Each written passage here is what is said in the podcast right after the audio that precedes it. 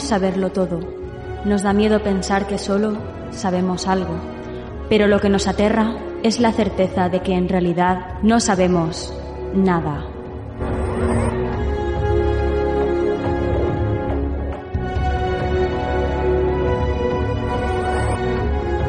Sígueme por los canales que atraviesan la oscuridad. Remaremos sin descanso. Iluminaremos juntos los caminos de la noche, abriéndonos paso por el canal del misterio.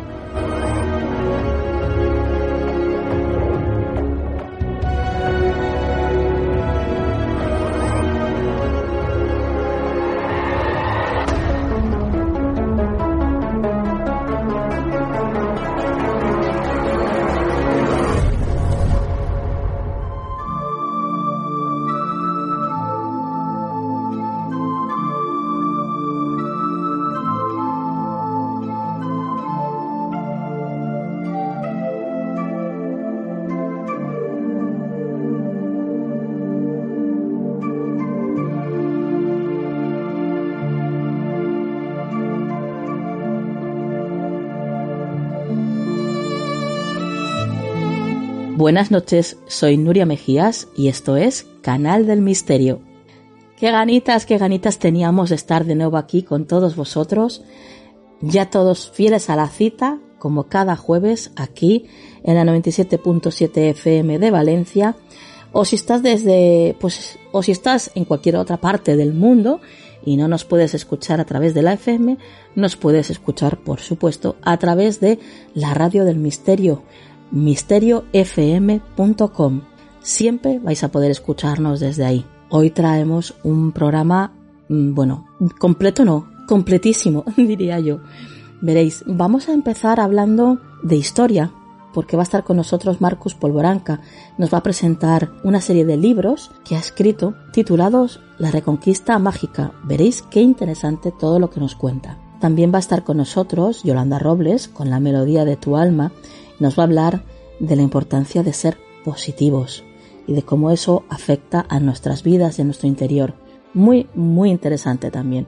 Yo misma os voy a hablar de un símbolo, un símbolo que, muchos de vosotros ya conocéis, que es la flor de loto. Bueno, pues vamos a, a profundizar un poquito más en este símbolo. Y por supuesto, también van a estar las secciones habituales del programa, la actualidad y el consejo de la semana. Dicho todo esto, gracias por estar ahí, gracias por visitar nuestra web canaldemisterio.com, gracias por todo vuestro cariño y ahora sí, comenzamos. ¿Quieres ponerte en contacto con nosotros? Nuestro email, tu rincón del misterio, arroba gmail.com.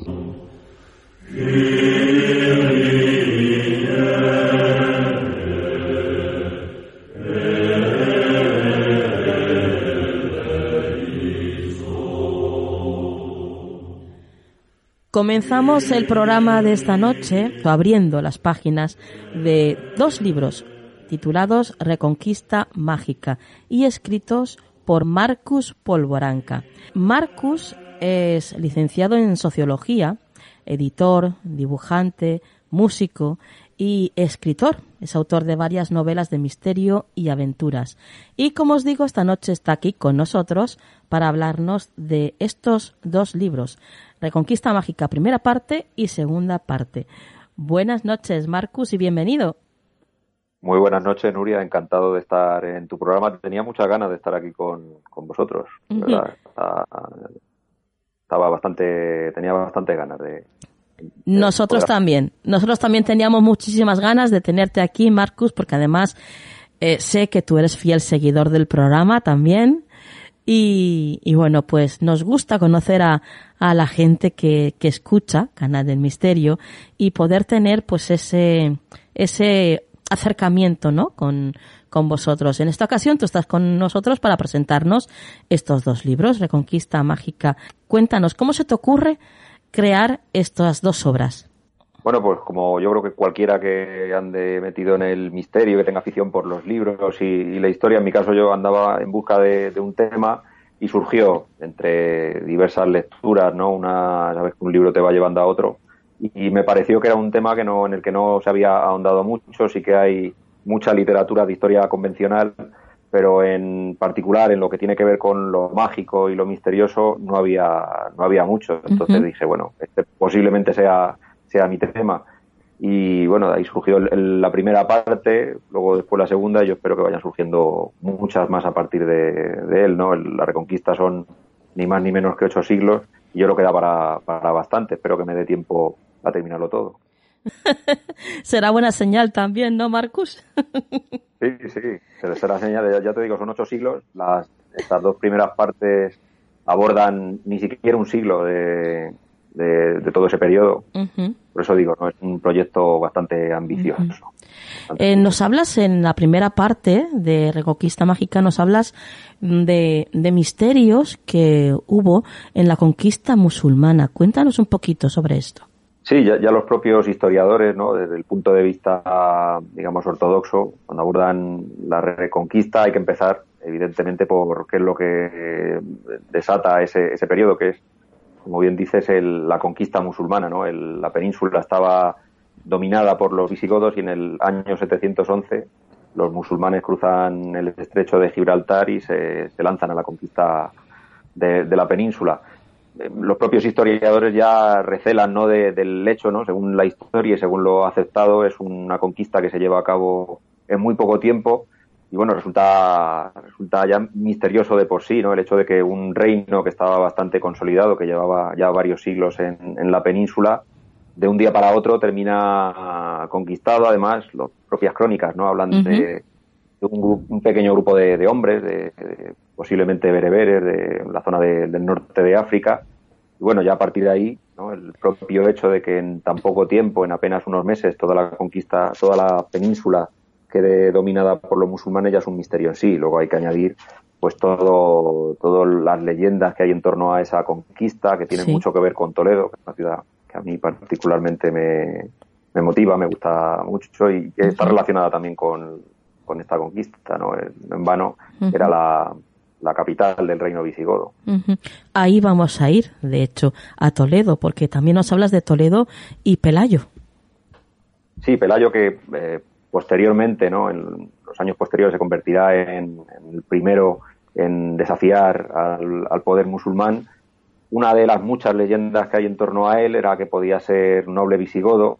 Se cuenta que tras la batalla de Guadalete, que es la, primera que, tiene lugar de importancia en, la península durante la conquista musulmana. Pelayo, que es uno de los nobles que pelea del lado visigodo, antes de, que, antes de ser capturado, huye de, la batalla, pasa por Toledo y según una de las leyendas más sugerentes y que bueno yo he, recogido en, el libro, pasa por Toledo precisamente para recoger un, un tesoro, no se explica exactamente qué puede ser, pero sí algo de bastante importancia como para que haga esa parada en mitad de la península de camino hacia el norte, hacia Asturias, donde tendrá lugar la, reconquista. La leyenda habla también de que junto a él va un misterioso obispo que no que luego no aparece en las bueno en las listas que hay que hay que la Iglesia posee obispos desde el, casi prácticamente el principio del, cristianismo en España. Este obispo no aparece, pero sí que aparece en las leyendas y aparece vinculado a ese tesoro que como digo, llegará a Asturias y quién sabe, no yo lo sugiero como una hipótesis, sea parte de, ese secreto que permite a los astures lograr desafiar y plantar cara a los musulmanes e iniciar la, reconquista. Pero ¿se saben cuáles son los orígenes de Pelayo? Hay mucha controversia, ¿no? Es un personaje mítico, un personaje como muchos otros grandes personajes de la historia, a pesar de ser una figura clave en un periodo tan importante como es el de la, Reconquista se sabe muy poco y todo está envuelto en las leyendas. Hay que tener en cuenta que lo que sabemos de él nos ha llegado a través de crónicas, tanto cristianas como musulmanas, que fueron redactadas mucho tiempo después de, que tuvieran lugar los, los hechos posiblemente no prácticamente algo que hay que dar por hecho el que se, se inflase su, su figura o se la eh, dibujase de una manera que no tuviera mucho que ver con la, con la realidad. Hay quien dice, como he dicho, que pudiera, ser, pudiera haber sido visigodo, otros hablan de que pudo haber sido hispano-romano. Hay que tener en cuenta que en, esa época Hispania, aunque estaba dominada por, por los visigodos, eh, era un, crisol de, culturas, ¿no? Había, había judíos, había también ya musulmanes cuando entran en la conquista, había visigodos, había hispanos romanos también. Hay leyendas en torno a Pelayo de, para todos los gustos, ¿no? Se habla de cualquier origen para mí, que, bueno, que de lo que estamos hablando, ¿no? Es mi, mi teoría, lo que he planteado yo en La Reconquista Mágica. Pelayo, eh, ateniéndonos o, tirando del hilo de, de, su nombre, que es un nombre romano, bueno, de origen griego, que quiere decir el que vino del mar, yo lo vinculo a una tradición que existe en torno a, Pelayo y a la posibilidad de que pudiera ser miembro de una antiquísima civilización que hubiera pervivido en, el norte de la península, vinculada a los atlantes, ¿no? al, reino sumergido de la Atlántida y, bueno, todos esos pueblos antiguos vinculados a su vez con la construcción de megalitos y con tradiciones antiquísimas, ¿no? Eh, también nos hablas en esta primera parte de la Reconquista Mágica, Marcus, nos haces una relación mm, muy extraña, que es del rey Arturo con Asturias. Cuéntanos. Sí, puede parecer muy sorprendente, tampoco es original del todo, ¿no? Ya hay tradiciones muy, muy antiguas y muy asentadas que, relacionan España, bueno, eh, la península ibérica y, Inglaterra, ¿no? Las islas británicas, también en concreto Asturias, ¿no? Y la posibilidad, hay, esto ya no, no es tan leyenda, ¿no? Sino que hay estudios, eh, estudios serios, ¿no? Que hablan de, del posible origen de los irlandeses en, el norte de la península y concretamente en Asturias. Yo creo que además la, la figura del, de Pelayo, por el hecho de haber sido tan fundamental ¿no? y haber sido desde el principio, eh, bueno, digamos que determinadas eh, ya desde el origen, ¿no? cuando se empiezan a, elaborar las crónicas, ya las crónicas se hacen con la intención de legitimar la monarquía asturiana, la monarquía que posteriormente sea la castellana con, con, los visigodos, ¿no? Pero posiblemente con ese interés y a la hora de, bueno, por el hecho de haber elaborado esas crónicas y haber dibujado desde el principio al personaje, queriéndolo, queriéndolo pintar como visigodo, se han perdido otras posibles, otros posibles orígenes como este precisamente.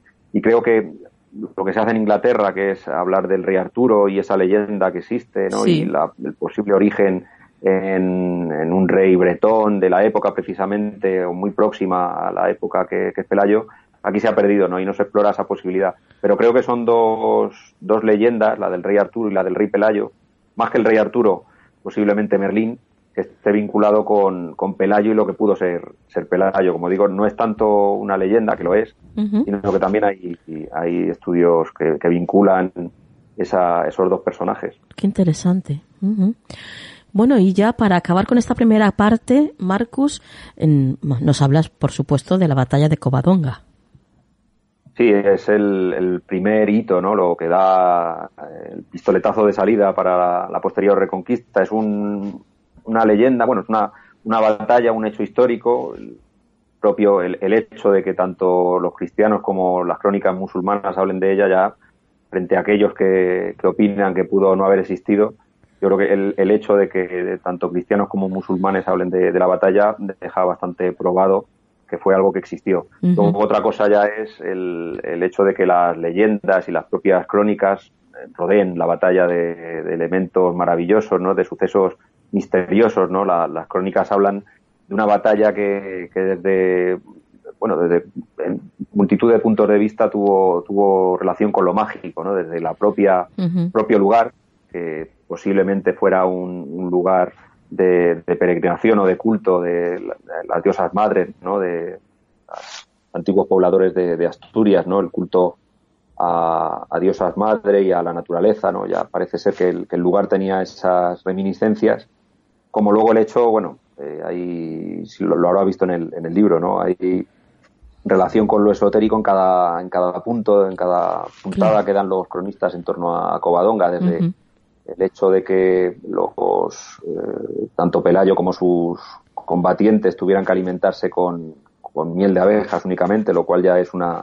referencia esotérica, ¿no? A decir de, eh, García Tienza, ¿no? El investigador García Tienza, como el propio hecho de, la cueva, como eh, determinados sucesos que ocurren durante la batalla, ¿no? Sucesos misteriosos y que que bueno, se han tomado siempre como, como referencias fantásticas por parte de los cronistas, pero que tal vez tengan algo más, ¿no? ¿Quién, quién sabe si, realmente ocurrieron cosas eh, misteriosas en, aquellos momentos? Eh, pasamos a la segunda parte, Marcus, y ahí volvemos a Asturias, al reino de Asturias, y nos hablas de su relación con el paganismo. Sí, no, hilándolo con, con esto que estaba diciendo, ¿no? Con el propio origen de, Pelayo, es algo que no se limita únicamente a Pelayo, que es el primer rey de, del, reino de Asturias, ¿no? A, través de sus sucesores se va, podemos ir siguiendo también una estela de, paganismo que va que va siguiéndolos, ¿no? Como insisto, ¿no? las crónicas que nos hablan de Pelayo y de sus descendientes son crónicas interesadas y yo creo, en mi humilde opinión, que lo que hacen es dibujar una serie de, personajes, de reyes, que tratan de vincular en todo momento a, lo visigodo, pero que si analizamos y los intentamos, intentamos abordar sus figuras a través de un punto de vista heterodoxo, encontramos esa, esa conexión, ¿no? Hay algunos, yo creo que sí que son, que pueden ser más de, de, la corriente visigoda y otros por el contrario son, son más de, la línea pelagiana, ¿no? de la línea atlante. Tenemos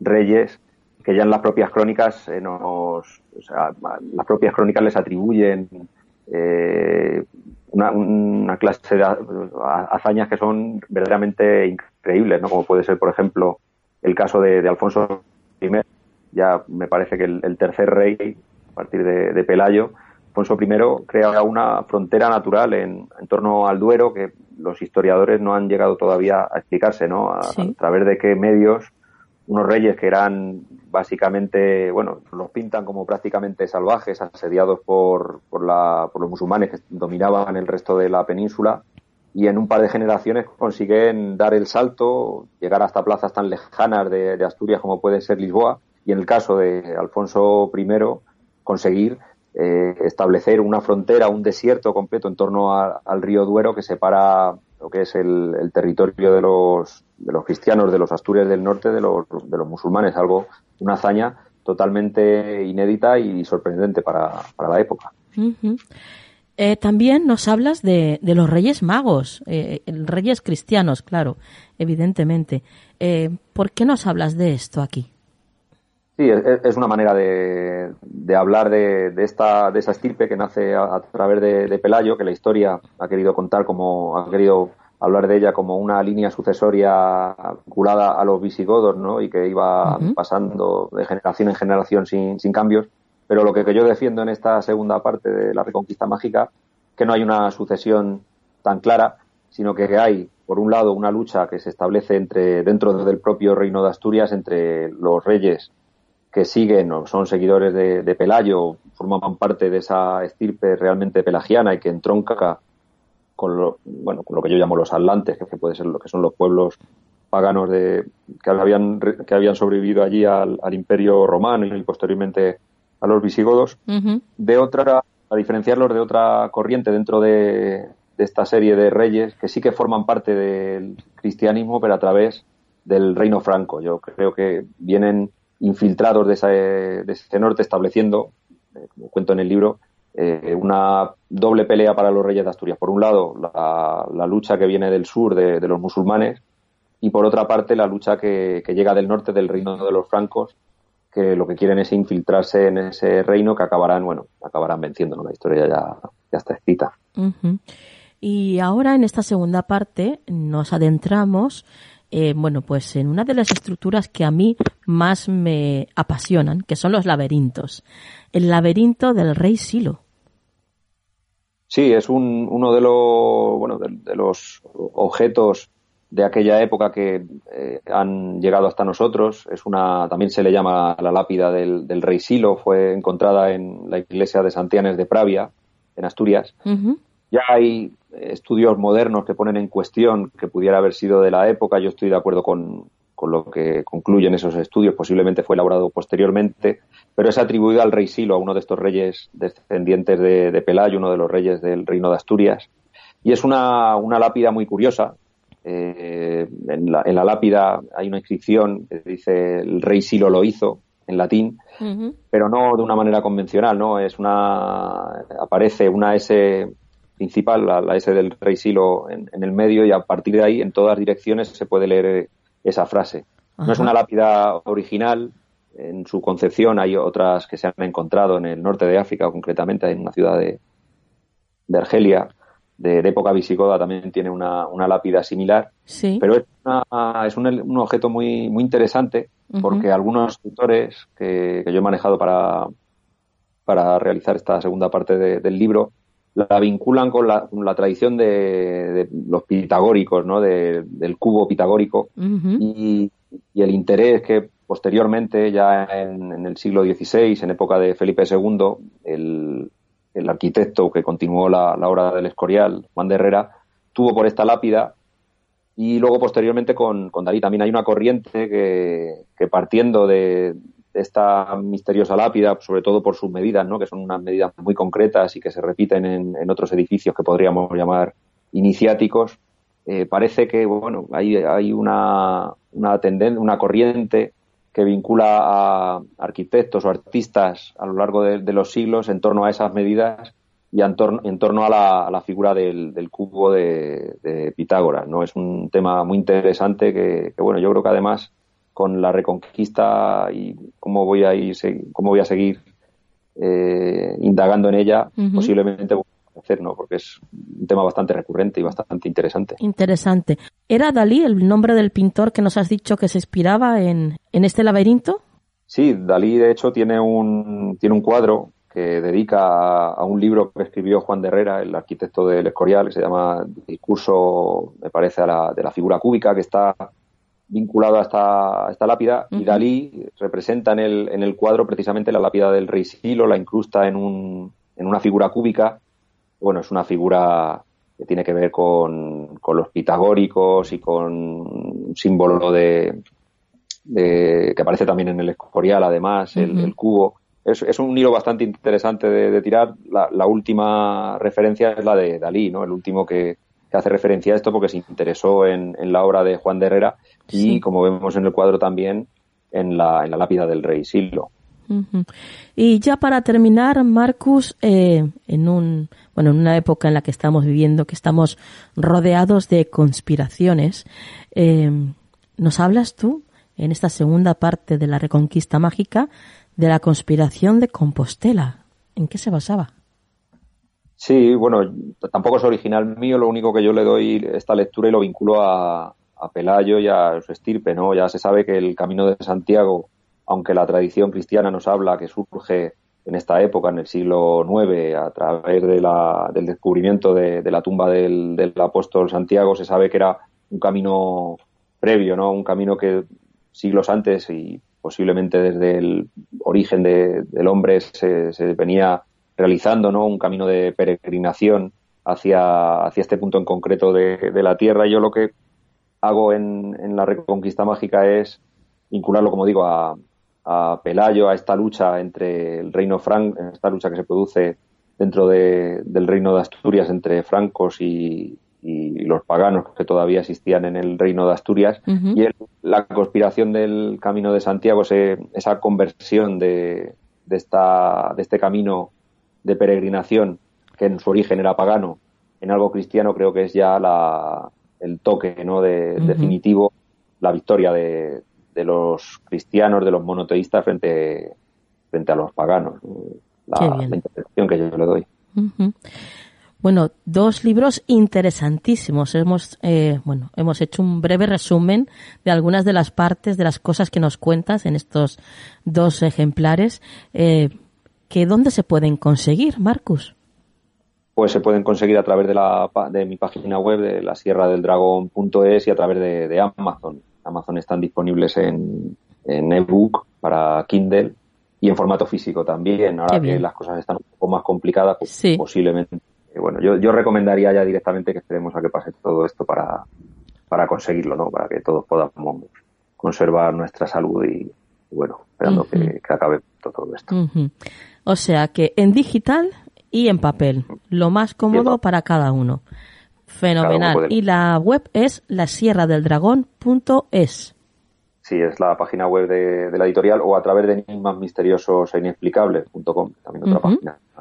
Muy bien. Eh, bueno, pues Marcus, ha sido un placer el tenerte esta noche aquí en el programa.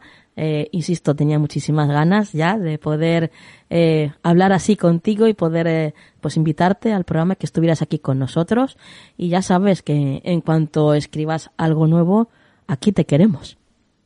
Estaré encantado. Ya te digo, yo también tenía muchas ganas de, hablar contigo, estar con vosotros en, en, Canal del Misterio y, por supuesto, espero que volver muchas veces más. un beso. Buenas noches. Buenas noches. Un abrazo.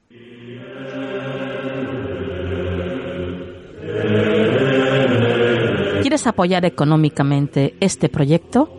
Solo tienes que ir a nuestro podcast en iVoox y darle al botón que pone apoyar de esta forma tendrás acceso a contenido exclusivo y desde un euro con 99 ya podrás ayudarnos a hacer Canal del Misterio posible.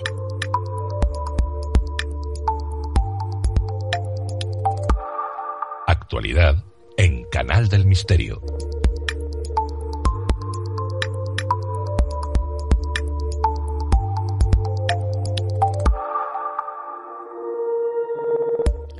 Entramos en la actualidad y ya está con nosotros María Toro. Buenas noches, María. Buenas noches, Nuria. Comenzamos con el primer titular que nos traes esta noche y dice así. La linterna y la calculadora, las apps escogidas por la ciberdelincuencia. Sí, Nuria, así es, y es que no paran. Y según alertó la policía, la última estafa se generó a través de aplicaciones móviles que nos pueden resultar tan, tan inocuas como la calculadora o la linterna. Sí. Y pues bien, se valen de, estas dos apps y lo hacen en dos etapas. Al descargar la, la app se descarga un código oculto que rastrea el teléfono en busca de aplicaciones bancarias. Mm. Entonces, cuando ejecutamos estos sistemas, se ejecuta una página idéntica o phishing de nuestra entidad bancaria, pero bajo el control del ciberdelincuente. Entonces, eh, así accede a nuestras credenciales, a todos nuestros datos, pero luego también tú sabes que hay que burlar protocolos de seguridad, que son los que consisten en enviarnos SMS al móvil con un código cada vez que realizamos una compra online. Sí, sí. Entonces, ¿esto cómo, cómo lo hacen? Eh, esto ya es más complicado, porque eh, según la Guardia Civil, se encargan de duplicar nuestra tarjeta SIM luego de, tener todos nuestros datos. ¿Y cómo lo hacen? Bueno, eh, aquí ya se valen de terceras personas o mulas, como las denominan en la jerga policial, que se encargan de ir a la tienda a solicitar un duplicado de nuestra SIM, ya sea con un DNI falso o una autorización falsa, aprovechando el estado de alarma, argumentando que a la persona titular le han robado el móvil o, que le solicitaron ese favor expresamente. Y una vez tienen el control eh, de la red del número de dispositivo, acceden a mensajes que recogen los códigos de verificación para culminar los procesos de compra, ya pueden vaciar la cuenta nuestra como quieran. Así que lo que aconseja la policía sobre todo es que hablemos con, la compañía telefónica con la que estemos para revisar eh, cómo proceden ellos ante cosas así, ¿no? En las diversas tiendas. Si es que esto eh, ellos lo permiten porque eh, dependería de, de, cada empresa. Hay quienes con una autorización mm, te dan te dan una tarjeta SIM. Sí. Sin mayor pregunta. Lo único que para que ellos puedan acceder a esta app bancaria que tengas en el teléfono, la app tendrá que estar además abierta, claro, o sea, ya con los datos puestos, ¿no? Porque yo, por ejemplo, tengo una app bancaria, pero no, no tengo puesto el DNI ni la clave. No, no, no. Ellos lo que hacen es, eh, eh, tú te descargas, por ejemplo, la app de la linterna, te, descargas esta linterna en particular o esta calculadora. Entonces, esa tiene un código oculto que tú cuando enciendes la linterna o, o le das play a, o bueno, ejecutas la calculadora, allí se ejecuta este código oculto y cuando tú entras a tu banca, online, Sí. tú piensas que es tu banca online, pero en realidad es la página de ellos. Ah, vale, vale. Te valen de, de una falsa Claro, claro. página. Sí, sí. Entonces tú allí pones todas tus credenciales con toda tranquilidad y, y ellos se están quedando con todos tus datos. Sí. Ya, ya. Es decir, es lo típico de cuando te, dupli- te mandan un mail con, Sí, un link. sí, sí. Y, claro, entonces, bueno, aquí ellos directamente eh, lo descargan en tu móvil a través de, de estas apps. Por eso hay que tener mucho cuidado y Claro. verificar de dónde las descargamos, que a veces tan alegremente vemos Mm. tantas que nos entusiasmamos Sí, sí. y llenamos nuestro móvil de apps y claro, realmente hay que verificar, leer las opiniones y, y- y ver de dónde han salido. Exacto. Así que ya Nada sabes. es gratis. Exacto, exacto. Eh, mucho cuidadito. Y continuamos con el sol se debilita y podría originar periodos de mucho frío. Sí, Nuria, todas parecen este, secuencias de una película apocalíptica. Vaya. Pero esto de las manchas solares son las zonas del Sol que se encuentran más frías que la parte que las rodea. Y científicos de la NASA han descubierto que han desaparecido prácticamente por completo. Por lo menos esto es lo que escribe el diario The Sun eh, luego de entrevistar al astrónomo y científico Tony Phillips, que, que es de la NASA, y que explicó que los recuentos de estas manchas solares sugieren que estamos entrando en una fase llamada mínimo solar y sería uno de los más profundos desde el siglo pasado. Phillips también sugiere que presagia un nuevo gran mínimo solar en las próximas décadas, algo que no es muy alentador, porque la última vez que pasó esto se denominó el mínimo de Dalton y abarcó el periodo comprendido entre los años 1790 y 1830, que coincidió con muy bajas temperaturas en todo el mundo y que para mm, algunos fue consecuencia de la actividad del volcán Tambora que se encuentra en Indonesia y que en 1815 produjo una de las mayores erupciones jamás registradas. Claro, porque este periodo también, Nuria, escucha bien, está asociado a fuertes erupciones volcánicas, terremotos y hambrunas por pérdidas de cultivos. Pero tranquilos, porque también existe la rama científica optimista, que afirman que hoy día sería diferente. ¿Y por qué? Porque si entráramos incluso en esta fase llamada gran mínimo solar, Sí. estas temperaturas solo compensarían unos pocos años del calentamiento global causado por la actividad humana. Así que fíjate tú por dónde de algo serviría todo este descalabro que hicimos en el planeta. Así que, mm, por un lado, eh, estaría esto. Aunque por el otro, lamentablemente, lo que no se podrá evitar, aun siendo muy optimistas, es que los astronautas queden más expuestos a los rayos cósmicos en el espacio. Sí. Porque durante este mínimo solar, el campo magnético del Sol se debilita permitiendo la entrada de rayos cósmicos adicionales. Y por si fuera poco, los efectos pueden llegar también a la Tierra, generando tormentas geomagnéticas, auroras e interrupciones en las comunicaciones y los sistemas de navegación. Bueno, bueno, bueno. Pues nada, María, hasta aquí la actualidad. Danos tus vías de contacto. Sí, os dejo mi Twitter que es arroba María Torodiana. Compañera, hasta la próxima. Hasta la próxima, Nuria.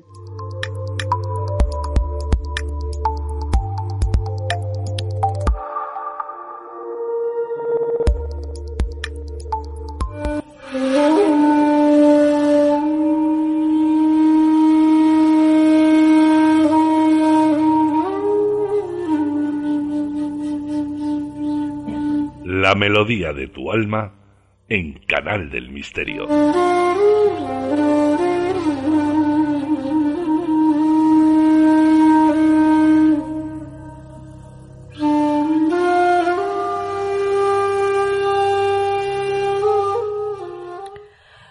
Bueno, siempre que escuchamos esta música sabemos que viene algo muy bueno y que además vamos a estar en muy buena compañía, que es la compañía de Yolanda Robles y la melodía de, de tu alma. Buenas noches, Yolanda. Buenas noches, Nuria. Buenas noches a todos. Hoy vienes a meternos una inyección de energía positiva, ¿no? Total, lo máximo que podamos. que, falta hace. Bueno, pues dinos, ¿qué nos quieres contar, Yolanda? Pues mira, eh, desde que empezó todo este, toda esta, este mal sueño, por llamarlo de alguna manera, ¿no? eh, hablo por mí. Una de mis principales preocupaciones era, pues, el no poder, lo primero, no ver a mis, a, a mis seres queridos, ¿no? Sí. El estar separado de mis padres, no poder ir a verlos, ¿no? También, por supuesto, que, que todos estuviéramos a salvo de, de, del indeseable visitante que nos ha llegado por sorpresa, ¿no?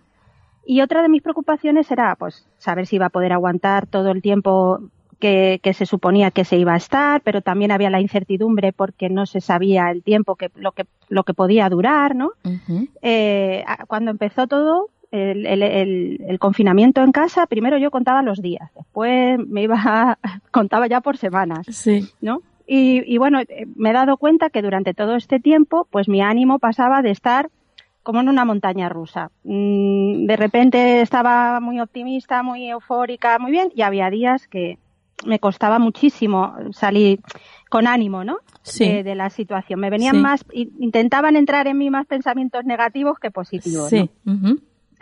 Entonces, bueno, pues eh, resulta que bueno, hablando con las amigas y amigos por teléfono, me he dado cuenta que después de, de, de, de tantos días ya, casi más de 70, ya, ya he perdido la cuenta, ¿no? Sí. Eh, todos coincidimos, sin quererlo, al final sale la conversación, ¿no? Uh -huh. Que cuando ya estamos ahora, que lo estamos viendo más cerca, pues de las hay, hay provincias que ya están en otras fases, que ya, ya pueden tener otra libertad, entre comillas, sí, ¿sabes? sí. Pues al revés, se sienten como más, más desanimados e incluso negativos. Uh -huh. O sea, es como si hubiéramos aguantado el tirón, le hubiéramos puesto mucho, mucha intencionalidad sí. para ir adelante y sin embargo ahora pues ya eso está pasando como factura, ¿no? Sí. Entonces me hizo pensar y dije, pues venga, tenemos que ponernos manos a la obra porque esto no puede, no puede ser. Ahora no. Entonces, pues como, bueno, hoy, hoy en concreto vengo a proponeros actividades, ¿vale? Para aumentar esta energía positiva. Uh -huh. A muchos a lo mejor ya lo estáis haciendo, pero bueno, si entre todos eh, lo, lo, promocionamos y lo hacemos y nos proponemos todos los días, nunca es tarde, uh -huh. ¿vale? Mucho mejor, todo, claro. Exacto. Uh -huh. Y sobre todo si notamos que, que, que estamos así, de, como en este sentimiento que digo, ¿no? Sí. Porque si caemos en la, en la negatividad, podemos atraer afecciones que nos pueden hacer vulnerables en muchos sentidos. Uh -huh cuando uno cae en la negatividad, pues esto afecta a nuestra mente, que está todo el día ahí ña, ña, ña, ña, ña ¿no? Sí, como sí. Pepito Grillo. Ya lo creo. Y claro, y por lo tanto, bueno, pues como las fichas en un dominó que van cayendo, pues eh, nos va afectando al resto de al resto de nuestro cuerpo. Perfecto. Entonces, ¿cuáles serían vamos, entonces esos ejercicios, Yolanda? Pues mira, vamos a empezar por la meditación. Uh -huh. No solamente ahora, deberíamos ya practicarla cada día y, y siempre, pero bueno, si aún no lo hemos hecho, pues venga, ahora es el momento. La meditación no solamente nos trae positivismo, paz y armonía a nuestra vida, sino que también nos mantiene centrados y en equilibrio. Y durante este tiempo, por lo menos que estamos haciendo, que estamos meditando, que nos estamos destinando a nosotros mismos, pues evitaremos pensar en, en el corona, ¿no? Uh -huh. La meditación tiene efectos positivos sobre el sistema inmunológico, esto está comprobado, y aumenta las habilidades de memoria y, la, y la, también las habilidades cognitivas. ¿Dónde podemos encontrar meditaciones? Pues, Nuria, ¿dónde podemos? Las mejores meditaciones del mundo las tenemos en el canal de YouTube, de Canal de Misterio y en Evox, ¿no? En nuestra plataforma de Evox. Y que sí, que, y en Spotify también. Y en Spotify, O sea exacto. que... Eso sí, es. sí. Entonces, pues ala, ya tenemos ahí para poder practicar y, y, bueno, en el caso de que alguien no esté todavía muy familiarizado, pues siempre podemos tirar de un poco de YouTube, por lo menos para guiarnos un poquito al principio, ¿no? Si tenemos algunas dudas. Sí. Bien, la siguiente actividad, eh, yoga. ¿Vale? No pensemos que vamos a hacer, no se trata aquí de hacer unas posturas muy complicadas Sí, ni, nada de nada, ¿vale? Se trata eh, de tomar el yoga como combinar para combinar la, relajación con la actividad física, ¿no? Un poco. el, el, yoga nos va a brindar armonía, la armonía que necesitamos para mantener nuestra mente calmada, porque nos va a aportar, como hemos dicho antes, paz y tranquilidad. Entonces, yo propongo, que sería lo suyo, poderlo practicar a la misma hora todos los días, porque de esta manera se convertiría ya en una rutina, ¿vale? Eh, no nos costaría, por decirlo de alguna manera, eh, todos los días ponernos a, practicarlo, ¿no? Y, bueno, pues es muy beneficiosa y, nos vamos a sentir súper bien. ¿Dónde podemos ver eh, pues yoga? Pues tenemos tutoriales en YouTube, pero también hay, hay centros de yoga eh, yo lo he estado haciendo así durante toda la, cuarentena, desde que empezó, que dan clases gratuitas online, ¿eh? en, directo, o sea, en directo. Tú estás como si estuvieras en una clase haciendo tu, eh, las clases de yoga y los profesores te van corrigiendo las posturas y todo, o sea que, ¿vale? Perfecto. Bien, otra, otra mm, actividad que propongo, el tai chi, ¿vale? Que es un arte marcial chino milenario que se caracteriza por movimientos suaves acompañados de una respiración lenta y armoniosa. Se ha hecho muy popular como método terapéutico y porque se le conoce como la terapia antiestrés. Las poses que se practican en el tai chi nos van a ayudar pues a canalizar la energía, ¿vale? Y nos ayuda, por lo tanto, a reducir el dolor crónico en el cuerpo, nos aumenta el equilibrio, pacifica el espíritu, que es lo que necesitamos realmente, ¿vale? Y, nos, y está comprobado también que ayuda a controlar la depresión y la ansiedad, pero es por estos motivos que decimos, ¿no? En el momento que uno canaliza la energía, se relaja, bueno, pues todo esto, como hablábamos en un principio, afecta al resto del cuerpo y nos ayuda. Claro. Vale. ¿Qué otras cositas súper chulas podemos hacer para eh, complementar? Pues, por ejemplo, escuchar música zen y colocar algo, algún incienso, ¿vale? Ambas cosas se van a convertir en un imán de energía. También podemos tomar eh, baños aromáticos, con que muchas veces nos hemos acostumbrado a la ducha rápida y no, no sabemos disfrutar del momento del baño. de, un, momento para nosotros, un baño aromático que le pongamos esencias florales, acompañado de velas. Eh, yo recomiendo las esencias de rosas o de lavanda para el baño y las velas con aroma a sándalo y vainilla, pero eso va a gusto, lógicamente, lo que a cada uno le haga sentir bien, ¿no? Porque a veces hay aromas que a unos nos trae, no sé, lo, lo, a lo mejor hay recuerdos que no nos gustan y ese aroma precisamente. Sí, sí, es verdad, es verdad, sí, sí. Con lo cual, bueno. eh, vale, y es muy importante que mientras uno nos, lo que decía también al principio cuando se ha hablado del baño aromático, pues que cuando uno se está dando este baño, pues tenemos que eh, dedicarlo a pensar en, en, todo lo positivo que, que, que tenemos en nuestra vida, que nos ha pasado, pues bien recordando momentos, vivencias, recuerdos, ¿vale? Es, ese momento para pensar en cosas positivas que hemos vivido, porque nuestro cuerpo va, a recordarlo, lo va a rememorar esa sensación y nos va a hacer sentirnos mejor, ¿vale? Claro. Todas estas terapias resultan positivas porque eh, lo que hace que es eh, em, liberar endorfinas, que son las que precisamente son las hormonas beneficiosas para el sistema inmunológico, ¿vale? Y, bueno, estas serían así porque son las que a mí más me gusta practicar y, bueno, pues son las que yo hoy traigo para recomendaros. Qué bien. Y como siempre, tengo unos deberes. Ay, a ver, a ver, a ver. A ver, a ver, que tú siempre nos mandas faena, Yolanda. Siempre, siempre pero esta hoy es súper agradable y fácil porque todos, todos nos duchamos. si no tenemos tiempo para un baño, que seguro que encontramos, si queremos, vamos a encontrar un tiempo para, para estar tranquilas dándonos un baño relajante. La ducha sí. La ducha está claro que todos nos duchamos. Sí, Entonces, eh, durante el momento de la ducha, estos son los deberes, tenemos que visualizar mientras nos estamos duchando que ese agua, aparte de limpiarnos físicamente, nos va a hacer eh, purificar y llevarse todo lo malo que y vamos a vamos a visualizarlo como que cae por nuestro cuerpo ese agua limpiando limpiando limpiando nuestras malas energías nuestros malos pensamientos y que se va por el desagüe. Muy bien. Así Así que esa sí es, es facilito, ¿eh? bueno, esto yo lo practico, tengo que decir, y va muy bien, ¿eh? sí, lo sé, lo sé. va muy bien, muy bien. Pues perfecto, Yolanda, desde luego, vaya, vaya botiquín nos has, nos has traído hoy de primeros auxilios y la verdad es que yo sé que más de uno lo va a poner en práctica. Así que, bueno, pues muchas gracias por haber estado con nosotros como siempre. Y antes de irte, pues danos tus vías de contacto.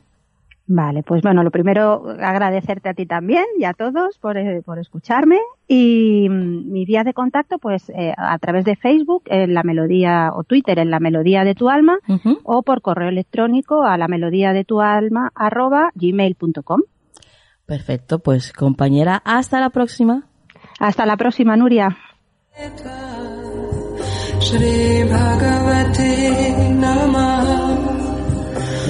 सच्चिदानन्दपरब्रह्म पुरुषोत्तम परमा।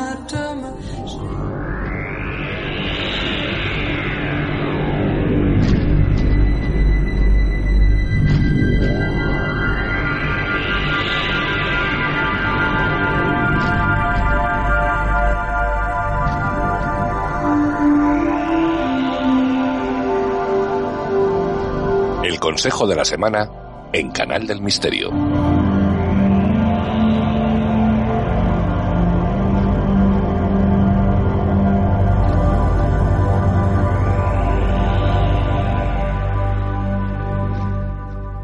Pues ya nos encontramos en este maravilloso rincón acompañados de Juan Perdomo. Buenas noches, Juan. Muy buenas noches, Nuria.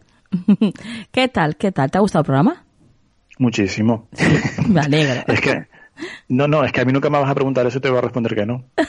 Ah, pero por, no, por peloteo no, ¿no? Ya te lo digo yo que no. No, no, no, porque de verdad mm, te lo curras un montón y siempre traes temas interesantes. Entonces, eh, lo digo siempre, de verdad, me lo paso pipa, disfruto un montón mm, haciendo esto además, que voy a hacer ahora, que vamos a hacer ahora. Sí. Pero es que además me llevo todo lo que me llevo anteriormente. Y ya te digo, no hay un programa que te pueda decir, mira, me ha aburrido. Ajá. De verdad que no. Y este me ha encantado. En concreto, este me ha gustado mucho. Perfecto. Bueno, pues me alegro muchísimo, Juan. Oye, ¿y, hoy con qué nos vas a sorprender? ¿Con runas? ¿Con tarot? ¿Con qué?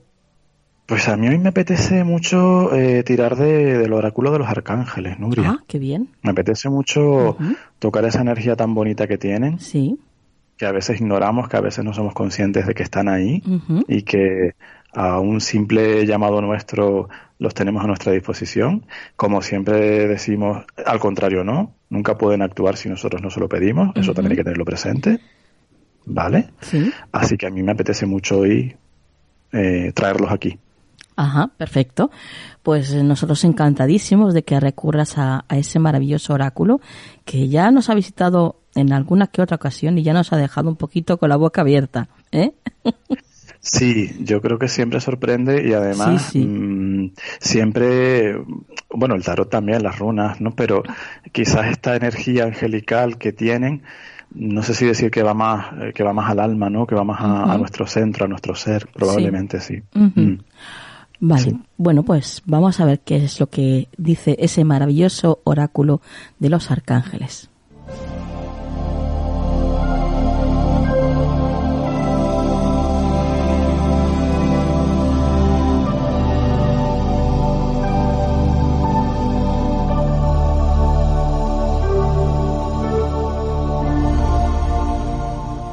Dinos, Juan.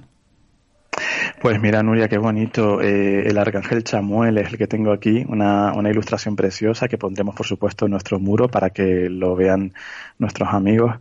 Nos habla de la paz, Nuria. Dice el arcángel Chamuel que la paz llega por fin cuando recordamos que solo el amor es real y, como consejo, ¿qué nos viene a decir? Pues que esta semana podemos tener, Nuria, ciertos conflictos, podemos tener la sensación de no entender circunstancias, eh, comportamientos de personas, actitudes de personas e incluso nuestras también. Puede que no nos entendamos a nosotros mismos, que estemos en conflicto con nosotros mismos, que tengamos unas tensiones internas un poco de aquella manera, ¿no? Entonces, eh, lo que nos propone este arcángel, lo que nos propone esta carta es centrarnos en el, en el opuesto, en la luz, en la paz, ¿vale? Entender que esos conflictos que tenemos o que vemos eh, son en verdad irreales, porque lo único que, que verdaderamente es eterno y lo único que verdaderamente es constante es el amor, la paz, la vibración, digamos, alta, ¿no? Los conflictos, lo hemos hablado otras veces también, suelen ser para aprender o para o incluso como, como nos dice aquí el arcángel Chamuel, para que sea, para que seamos conscientes, Nuria, del otro lado y pongamos nuestra, nuestra, nuestro objetivo, nuestro enfoque en eso. Entonces, esta semana el consejo sería, por supuesto, eh, implicarnos, iba a decir, perdón, eh, encomendarnos, bueno, implicarnos, ¿por qué no? Si me ha bajado, debe de ser correcto. Implicarnos con Samuel, sí, señor. Hay que dejarse llevar por el instinto, ¿verdad, Nuria? Sí, sí, así es, es verdad. Totalmente, implicarnos y encomendarnos a, a Chamuel. ¿vale? Esta semana es una energía que podemos, eh, a la que podemos recurrir para sobrellevar esas tensiones, esos conflictos que podamos vivir, sabiendo que esos conflictos como digo, son para crecer, para hacernos más fuertes o para enseñarnos cosas y no para que nos quedemos con ellos ahí enganchados, agarrados a ellos. Chamuel es un ángel que usa mucho o, que podemos usar mucho el color rosa, Nuria. Es un color de amor, es un color de paz, de una vibración muy alta. Entonces esta semana intentar ver los conflictos desde fuera, ver si podemos sacarle, que seguro que sí, algún aprendizaje y si no, si no, si sentimos que no, simplemente que el aprendizaje sea saber y sentir de verdad que nosotros somos todo lo contrario a eso, todo lo opuesto. Somos amor, somos paz, somos luz. Enfocarnos en eso. Porque a veces ocurre también, Nuria, que nos ponen delante esas situaciones un tanto menos positivas, vamos a decirlo así, para que nos eh, llenemos de lo otro. Nos olvidamos muchas veces de lo que somos, de, lo bonito que es la vida, de lo bonito que somos nosotros mismos. Entonces llega Diosito y dice, bueno, pues como te estás olvidando de esto, te lo voy a recordar dándote eh, metafóricamente el ejemplo opuesto, ¿no? Sí, sí, sí. Entonces esta semana tener eso muy consciente. Conflictos pueden llegar, muy probablemente van a llegar, por eso nos están preparando, pero no son conflictos que no podamos resolver e incluso quizás la resolución sea esa, apartarme de él y enfocarme en lo contrario. Ni siquiera tengo que hacer nada con ese conflicto, solamente confiar y entregárselo a Chamuel. Perfecto. Bueno, pues desde luego, menudo mensaje. Juan. Muy bonito. A mí me resuena un montón, ¿eh? personalmente hablando. A mí, personalmente hablando, me ha llegado mucho. Bueno, eh, tus vías de contacto, Juan. Claro que sí, Nuria. Para cualquier crítica, sugerencia, consulta, lo que, lo que se les ofrezca, nuestro correo electrónico que es farotarot.gmail.com, eh, teléfono 691-402-203 y en las redes eh, y Skype, Juan Perdomo. Compañero, hasta la próxima semana. Mucha paz, Nuria. Hasta la próxima semana.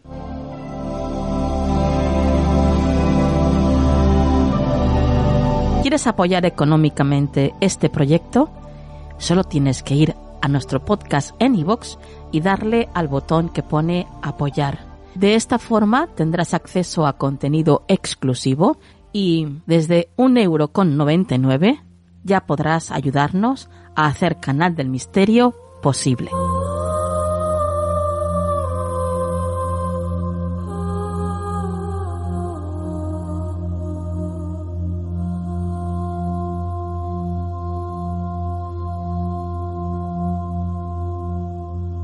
El símbolo. Antes de finalizar el programa de esta noche, quiero hablaros de un símbolo muy conocido como es la flor de loto, también conocida como loto sagrado, loto indio o rosa del Nilo. Es una flor que se caracteriza por tener hojas flotantes y olorosas. Además, de un fruto de estructura compleja con múltiples hoyos que asemejan pequeños ojos. En el budismo, como sabéis, el significado de la flor de loto es la pureza del cuerpo y del alma. Tiene la capacidad de sobrevivir en entornos difíciles, como las zonas pantanosas, de eso que sea frecuentemente asociada con los complejos procesos vitales que debe enfrentar el ser humano, a la flor de loto se le considera una planta sagrada en China y la India, por lo cual se le han atribuido múltiples significados y simbolismos. El significado de la flor de loto en el budismo es la pureza física y espiritual. El agua lodosa que acoge la planta está asociada con el apego y los deseos carnales, y la flor inmaculada que florece en el agua en busca de la luz es la promesa de pureza y elevación espiritual. Simbólicamente la flor de loto se asocia con la figura de Buda y con sus enseñanzas, por eso es una planta de carácter sagrado para los pueblos de Oriente. Cuenta la leyenda que cuando el niño Buda dio sus primeros pasos, en todos los lugares que pisó crecieron flores de loto. La flor de loto, como sabéis, también es una posición, una postura del yoga. Es la postura tradicional de la meditación, en la que la persona cruza las piernas, cada pie ubicado encima del muslo opuesto, y coloca sus manos en las rodillas. En las regiones de Asia, la mayor parte de las divinidades están sentadas sobre una flor de loto en el acto de la meditación. La flor de loto tiene su propio significado dependiendo del color que tenga. Se le han atribuido ciertos significados místicos o espirituales dependiendo del color de sus pétalos. La flor de loto azul se refiere al triunfo del espíritu sobre los sentidos, significa sabiduría y conocimiento. Esta flor nunca revela su interior, ya que casi siempre está totalmente cerrada. Simbólicamente tiene mucho que ver con el esoterismo, ¿no? Con todo lo que, lo que está oculto, lo que está dentro de nosotros. La flor de loto blanca está relacionada con la perfección del espíritu y de la mente, un estado de pureza total y de naturaleza inmaculada. Por lo general se representa con ocho pétalos. La flor de loto roja revela la inocencia y la naturaleza original del corazón. Esta flor representa cualidades como el amor, la pasión y la compasión. También se conoce como la flor del Buda de la compasión. La flor de loto rosa, aunque a menudo se confunde con la flor de loto blanco, está relacionada con personajes divinos, como por ejemplo el gran Buda. La flor de loto cerrada o en botón es un símbolo de las posibilidades infinitas del hombre, mientras que la flor de loto abierta representa la creación del universo. Pero, ¿y si os tatuáis una flor de loto, por ejemplo? Bueno, pues el tatuaje de la flor de loto está estrechamente vinculada con el color y la asociación del crecimiento y la expansión espiritual en situaciones de adversidad. De hecho, en Japón es común que el tatuaje de flor de loto se acompañe de un pez koi, como una expresión de individualidad y fortaleza interna. Y esto que os voy a contar ahora es muy curioso, porque en la mitología griega también se ha visto la flor de loto. Y existían y se hablaba de los lotófagos, que eran un pueblo que vivía en una isla cercana a África del Norte y se caracterizaban por comer el fruto del loto, que según las historias tenía un efecto narcótico, causando un sueño pacífico y amnesia. En la obra La Odisea de Homero es donde por primera vez se mencionan a los lotófagos. Hay un episodio en el que tres hombres son enviados a la isla con el fin de investigar. Sin embargo, por el consumo de las flores de loto ofrecidas por sus anfitriones, se olvidan de que tienen que volver al barco. Tiempo después, Ulises logra rescatar a los hombres e incluso tuvo que atarlos al barco para que no volviesen a la isla. A través de esta historia, Homero apela al simbolismo de la flor de loto para describir un deseo humano, la posibilidad de borrar el pasado para comenzar de nuevo.